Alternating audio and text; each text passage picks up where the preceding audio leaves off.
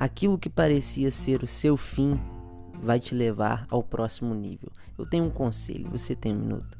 Elias foi um dos maiores profetas do Antigo Testamento. No momento específico, Deus usou corvos para alimentar Elias. E os corvos são aves que se alimentam de morte. Então, quando os corvos se aproximam, significa que a morte se aproxima também.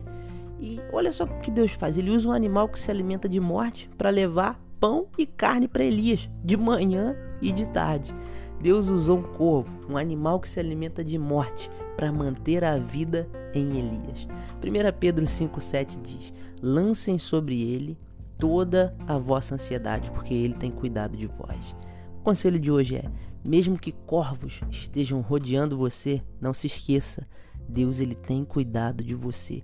Aquilo que parece ser o anúncio de um fim vai marcar a transição para o próximo estágio que Deus tem preparado para você e para mim também. Deus te abençoe.